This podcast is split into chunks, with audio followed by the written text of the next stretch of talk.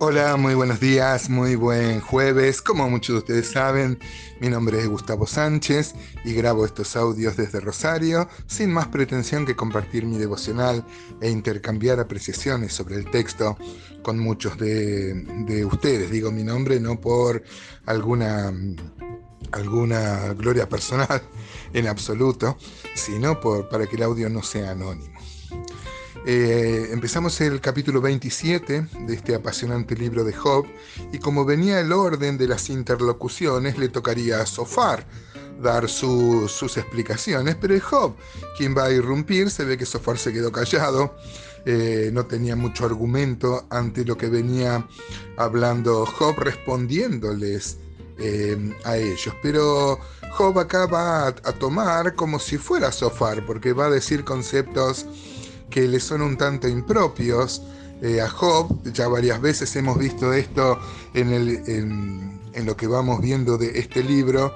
No podemos achacarle eh, a Job. Se acuerdan que este libro tiene mucho de humano y él va a decir cosas realmente, realmente fuertes, como que Dios le había quitado el derecho y el omnipotente había amargado su alma. Bueno, esto lo debemos tomar en el contexto de lo, de lo que estaba sufriendo Job y aún así no blasfema contra Dios. Dice entonces el versículo 1 del capítulo 27 de Job, resumió Job su discurso y dijo, vive Dios que ha quitado mi derecho y el omnipotente que amargó el alma mía, que todo el tiempo que mi alma esté en mí y que haya hálito de Dios en mis narices, mis labios no hablarán iniquidad, ni mi lengua pronunciará engaño.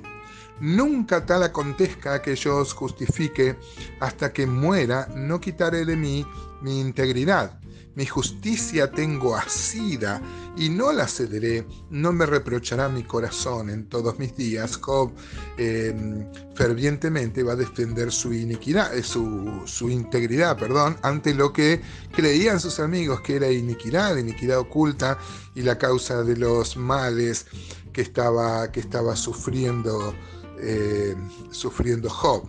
Em, acá vemos cómo él se se atribuye una integridad que es propia de él, pero que no explica por qué está pasando lo que pasa, ¿no?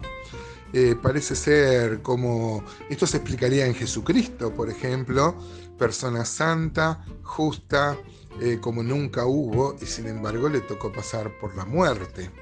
Eh, Dios tiene su propósito, como hemos visto muchas veces en este libro, y en eso debemos descansar, en su soberanía y en su propósito. Dice el versículo 7, sea como el impío mi enemigo y como el inicuo mi adversario, porque ¿cuál es la esperanza del impío por mucho que hubiera robado cuando Dios le quitare la vida?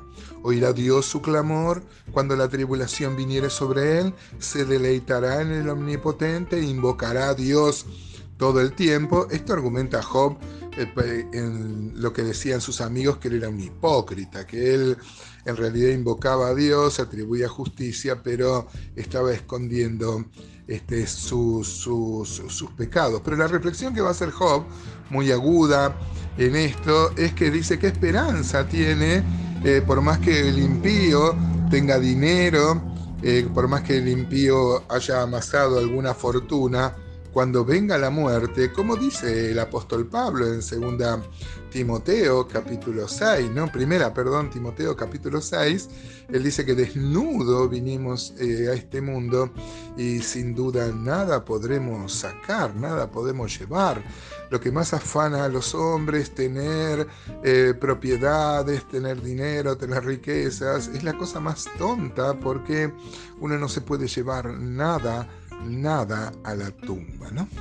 Eh, así que así está argumentando Job que él no es ningún hipócrita, ni se le puede acusar de, de, hipocresía. Versículo 11 dice, yo os enseñaré en cuanto a la mano de Dios, no esconderé lo que hay para con el Omnipotente, he aquí que todos vosotros lo habéis visto.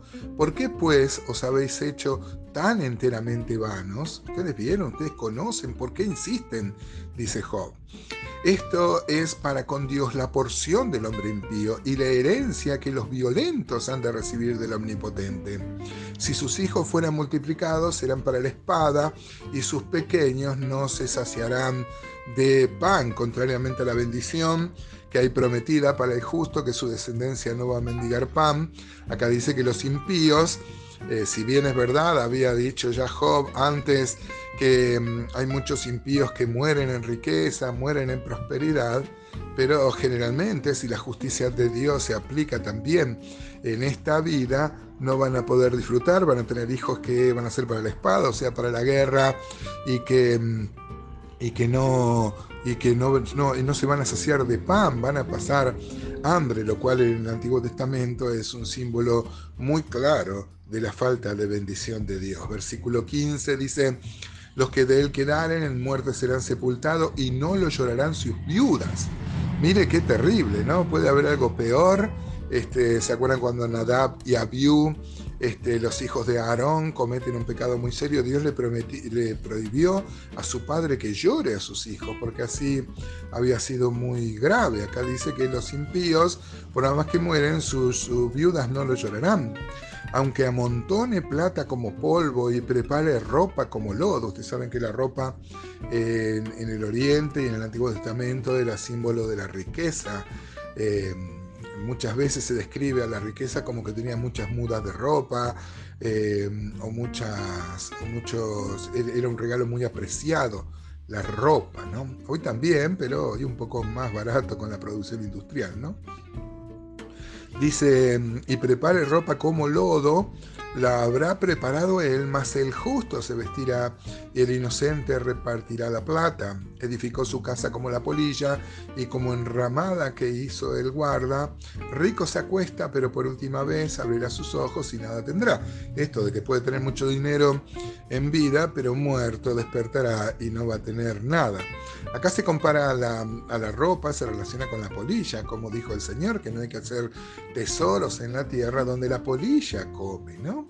Este, así, así de fácil se les integra el capital de una persona que tiene en ellos su confianza y así se enfrenta a Dios, como dijo el Señor.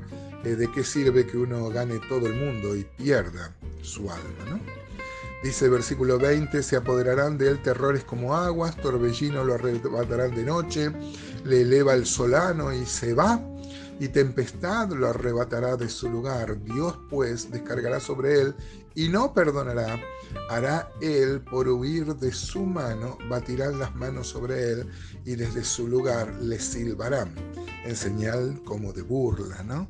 Así es el fin de el impío.